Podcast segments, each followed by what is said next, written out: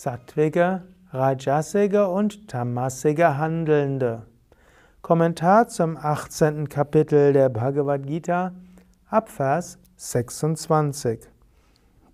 Krishna schreibt oder sagt, Mukta Sango Nahamvadi Dhrityotsaha Samanvitaha Siddhya Siddhyor Nirvikara Karta Satvika Uchyate. Ein Mensch, der ohne Verhaftung und ohne Ich-Gedanken handelt, der über Beständigkeit und Begeisterung verfügt und von Erfolg und Misserfolg unberührt bleibt, dieser wird Sattvik genannt. Ja, ab Vers 26 des 18. Kapitels geht es also darum, wie, sind die Handelnden an sich? Welche Motivation haben sie? Und hier sagt er, wenn man handelt ohne Verhaftung und Identifikation, ohne Ich-Gedanken, Ich-Bezogenheit. Also du tust, weil es getan werden muss. Du tust es als Instrument Gottes. Du spürst, Gott will das durch dich hindurch wirken. Dann bist du ohne Verhaftung und ohne Ich-Gedanken. Dabei aber braucht es auch Beständigkeit. Das ist auch etwas, was man immer wieder dazufügen muss, denn manche Menschen, wenn sie verhaftungslos hören, dann, wow, toll, ich bin verhaftungslos. Wenn ich keine Lust mehr habe, höre ich halt auf. Nein, das heißt nicht verhaftungslos. Verhaftungslos heißt nicht, dein verantwortungslos etwas aufzugeben, nur weil du keine Lust mehr hast, weil es unbequem wird, weil du zu viel zu tun hast, weil dir andere Wünsche kommen. Das ist alles Verantwortungslosigkeit, das ist Tamasik. Also er sagt dort schon, es braucht Dritti, Beständigkeit. Was auch wichtig ist, eine Karma-Yoga-Handlung ist aber auch mit Begeisterung. Auch hier gibt es manche Menschen, die den die sagen, ja, ich will ja nicht ego-behaftet sein und deshalb sind sie nachlässig.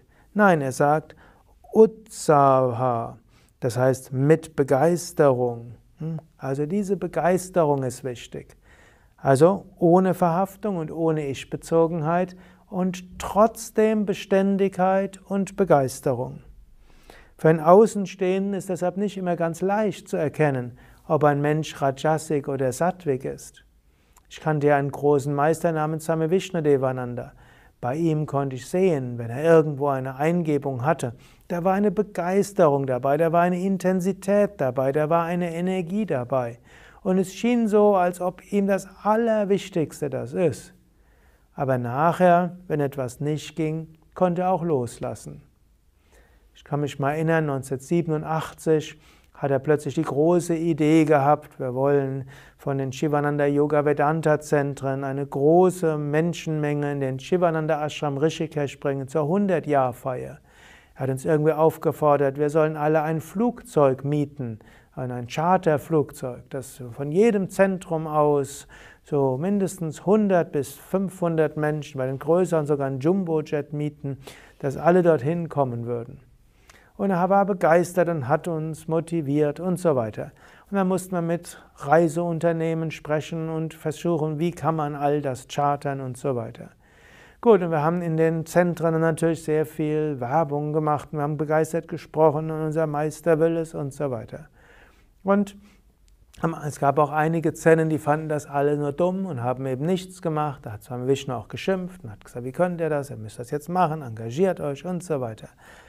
Gut, und dann haben wir uns alle bemüht. Gut, und zum Schluss hat natürlich nicht jedes Zentrum ein Flugzeug vollgekriegt, sondern wir haben auch kein Charterflugzeug dann gehabt. Aber es kamen dann doch irgendwie, ich glaube, vielleicht 100 Leute zusammen aus den verschiedenen Zentren, die in Shivananda Ashram Rishikesh gekommen sind. Und dann war es für Samavishnu auch gut und okay. Und er hat dann gesagt, toll, dass ihr euch so eingesetzt habt. Und toll, dass 100 Leute hingekommen sind. Es waren dann zwar nicht die 1000 bis 2000, aber es waren eine gewisse Menge. Unverhaftet konnte ich immer wieder beim Feststellen. Ich konnte feststellen, er hatte schon eine Beständigkeit und fing, hörte nicht beim ersten Hindernis auf. Er hatte eine Intensität, er hatte eine Begeisterung, aber nachher konnte man doch merken, keine Verhaftung. Und so sei ohne Verhaftung, ohne Identifikation, aber trotzdem beständig, verlässlich und begeistert. Und dann sei nicht berührt von Erfolg und Misserfolg. 27.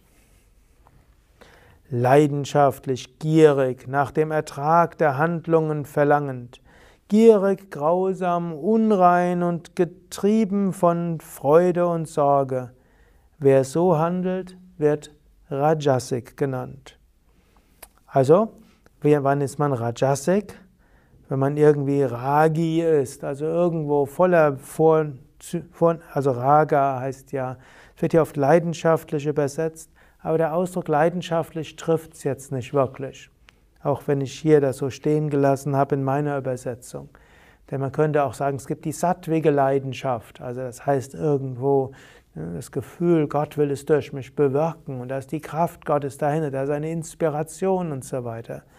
Aber hier, was er hier als Ragi nimmt, also letztlich mit mögen. Man mag etwas. Du irgendwie, das will ich erreichen, das ist mein persönliches Ziel, das ist meine Sache, die ich erreichen will.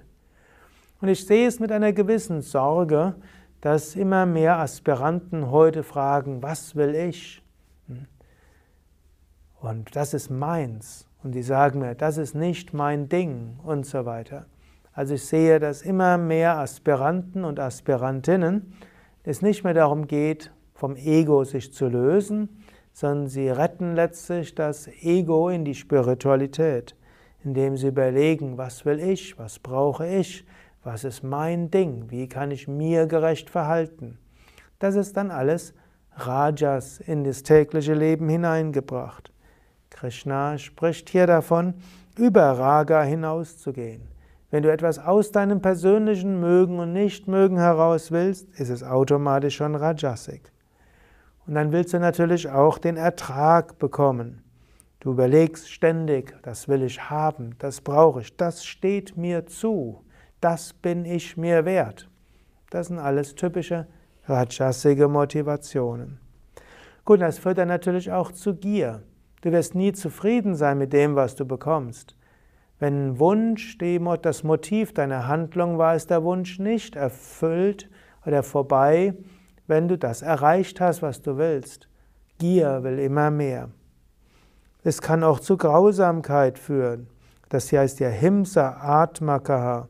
Auch bereit, anderen, andere zu verletzen. Sattwige Handlungen heißt, probieren, so wenig Leid wie möglich anzurichten. Und immer zu überlegen, welche auf dem Weg zu dem, was zu tun ist, wie kann ich das mit besonderem Maitri, mit besonderem Mitgefühl machen? Wie kann ich besonders wenig Menschen verletzen? Währenddessen, die Gier geht auch über Leichen. Es ist das Jahr 2017. Menschen gehen sehr grausam mit der Umwelt um. Sie handeln nicht so, wie es für die Umwelt gut ist. Wenn Sie irgendwie den Wunsch haben, nach äh, irgendwo Ihren Urlaub zu verbringen, dann fahren Sie dorthin. Überlegen nicht, welche Auswirkungen das auf den Planeten hat. Wenn Menschen irgendwo Lust haben, ein Steak zu essen, dann essen sie es. Sie kommen nicht auf die Idee zu überlegen, ist es überhaupt angemessen, heutzutage Fleisch zu essen. Heute Morgen habe ich irgendwo so eine wissenschaftliche Studie gelesen, die gesagt hat, der gesamte Planet könnte mit Biolandwirtschaft versorgt werden. Es ist vollkommen überflüssig, hm, mit diesen ganzen Insektenvertilgungsmitteln, den sogenannten Pflanzenschutzmittel und so weiter zu arbeiten. Wir bräuchten nicht all diese Überdüngung und so weiter. Zwei Dinge wären dafür nötig. Erstens, sehr viel weniger Fleischverzehr und zweitens weniger Verschwendung von den zubereiteten Nahrungsmitteln.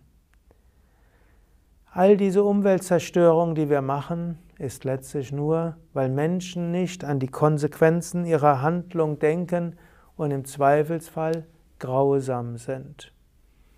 Und man könnte jetzt noch endlos weiter fortfahren, wie sehr Individuen zur Erfüllung ihrer Wünsche, zu Grausamkeit bereit sind und nicht mit Verantwortungsbewusstsein handeln. Und natürlich noch mehr Wirtschaftsführer, Politiker und so weiter. Gut, und dann getrieben von Vergnügen und Sorge, natürlich, wenn, dein, wenn das Motiv deines Handelns Wünsche sind, dann bist du natürlich mal voller Freude, dass das geschieht, was du erreichen wolltest. Du hast dein Ziel erreicht, deine Wünsche erreicht. Aber dann kommen auch gleich wieder Sorgen. Nimmt mir das jemand weg? Und wie geht es weiter? Das alles ist Rajasik. 28. Vers. Unbeständig, vulgär, unbeugsam, betrügerisch, hinterlistig, faul, mutlos und zaudernd, wer so handelt, wird Tamasik genannt.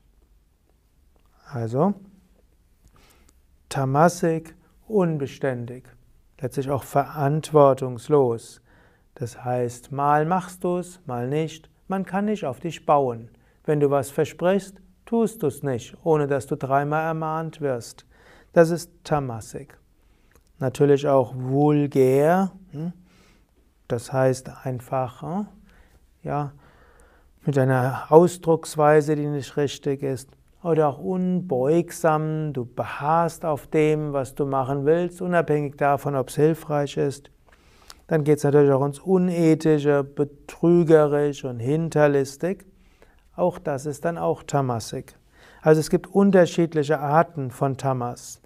Man könnte sagen, das eine Tamas ist einfach unverlässlich, also nicht halten, was du versprichst und was deine Aufgaben ist.